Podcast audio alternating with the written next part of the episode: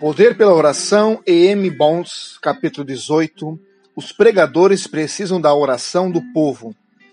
De alguma forma, a prática de o pregador orar em particular caiu em desuso e foi desconsiderada. Ocasionalmente se ouve que a prática é denunciada como depreciação do ministério, sendo uma declaração pública feita por aquele que denuncia a ineficiência do ministério. Talvez ele ofenda orgulhoso, do instruído e do autossuficiente, e esses devem ser repreendidos e sentir-se ofendidos em um ministério que esteja abandonado a ponto de permitir-lhe a existência. Para o pregador, a oração não é simplesmente o dever da profissão, um privilégio, mas uma necessidade. Os pulmões não sentem mais necessidade do ar do que o pregador sente da oração.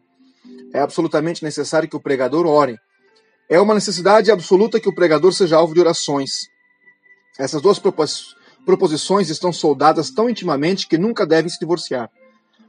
O pregador precisa orar, o pregador precisa receber orações.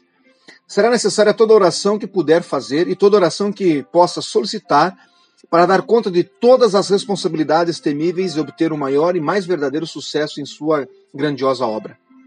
O pregador verdadeiro, junto com o cultivo do espírito e da oração dentro de si, em uma forma mais intensa, anseia muito pelas orações do povo de Deus. Quanto mais santo é um homem, mais ele tem a oração em autoestima mais claramente ele vê que Deus se dá àqueles que oram e que a medida da revelação de Deus, a alma, é a medida do anseio da alma e mais insistirá na oração a Deus. A salvação nunca encontra seu caminho em um coração que não ora.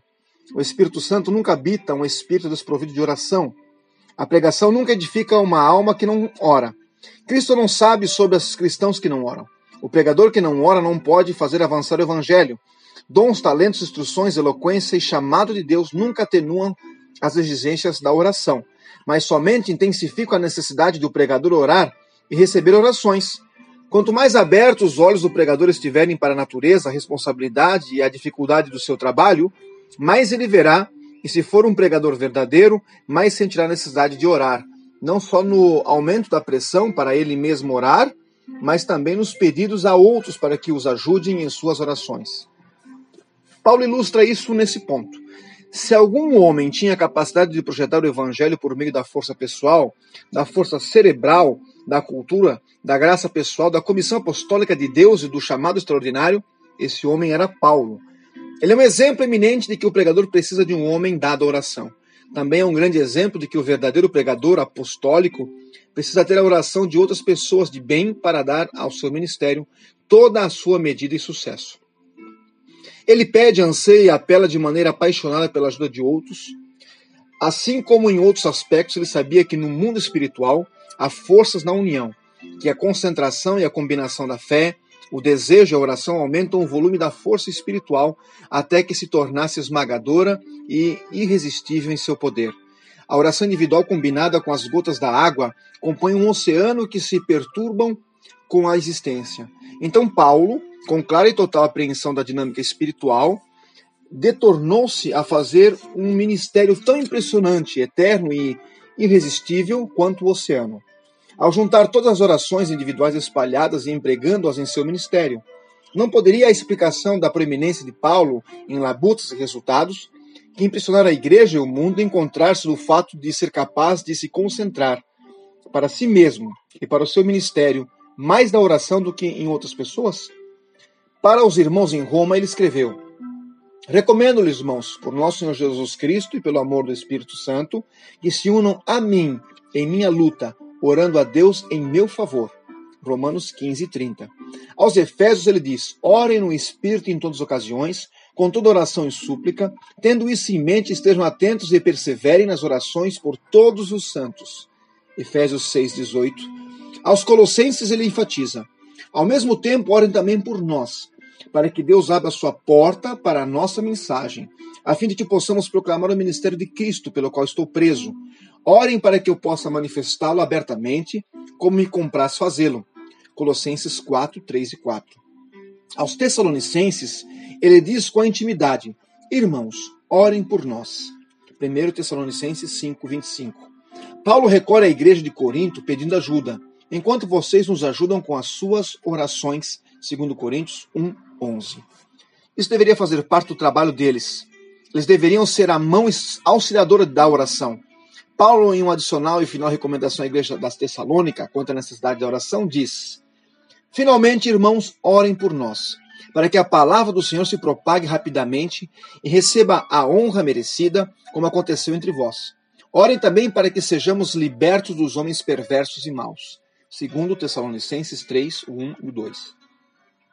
Ele convence os filipenses que todas as provocações e posições podem servir à disseminação do evangelho, pela eficiência das orações que fazem em favor dele. Filemão deveria preparar-lhe uma acomodação, pois por meio da oração de Filemão, Paulo seria o seu hóspede. A atitude de Paulo nessa questão ilustra sua humildade e a percepção profunda que tinha quando as forças espirituais que fazem avançar o evangelho, mais do que isso, ensina uma lição para todos os tempos de que, se Paulo era tão dependente das orações dos santos de Deus para que seu ministério obtivesse êxito, quão maior não será a necessidade de que as orações dos santos de Deus estejam concentradas no nosso ministério de hoje? Paulo não achava que este apelo enfático pela oração diminuía sua dignidade, enfraqueceria sua influência ou depreciaria a sua piedade. E isso acontece. Que a dignidade se vá, que a influência seja destruída, que a sua reputação seja desfigurada. Ele precisava das orações deles. Chamado, comissionado, principalmente dos apóstolos como era, e todo o seu equipamento era imperfeito sem as orações do seu povo. Escreveu cartas para todos os cantos, encorajando as pessoas a orar por ele. Você ora pelo seu pregador? Você ora em secreto? As orações em público valem pouco, a menos que sejam fundamentadas ou acompanhadas por orações em secreto. Aquele que oram estão com estão para o pregador assim como Arão e Ur estavam para Moisés sustentavam as mãos para cima e decidem a questão que tão impetuosamente os assediava. O apelo e o propósito dos apóstolos foram de pôr a igreja para orar. Eles não ignoraram a graça de contribuir financeiramente com satisfação, não ignoraram o lugar da atividade religiosa, o trabalho que ocupavam na vida espiritual. Nada disso. Porém, na iminência e na urgência dos apóstolos, poderiam sequer se comparar em necessidade e importância da oração. O mais sagrado e preeminente dos apelos foi empregado, a mais abrasadora das exortações, as palavras mais abrangentes e estimulantes foram pronunciadas para fazer cumprir as obrigações e necessidade importantíssima da oração. Em todos os cantos ponham os santos para orar. Esse é o fardo do esforço apostólico e a tônica do sucesso apostólico. Jesus Cristo empenhou-se para fazer isso no dia do seu ministério pessoal. Enquanto se movia por infinita compaixão diante dos campos brancos para a ceifa, que pareciam por falta de trabalhadores, e faziam uma causa em sua própria oração, ele tenta despertar a sensibilidade embotada de seus discípulos para o dever da oração, enquanto lhes dá uma incumbência. A colheita é grande, mas os trabalhadores são poucos. Peçam, pois, ao Senhor da colheita que envie trabalhadores para a sua colheita. Mateus 9, 37 e 38. Então Jesus contou aos seus discípulos uma parábola para mostrar-lhes que eles deveriam orar sempre e nunca desanimar. Lucas 18, 1, o livro O Poder pela Oração, de E.M. Bontes.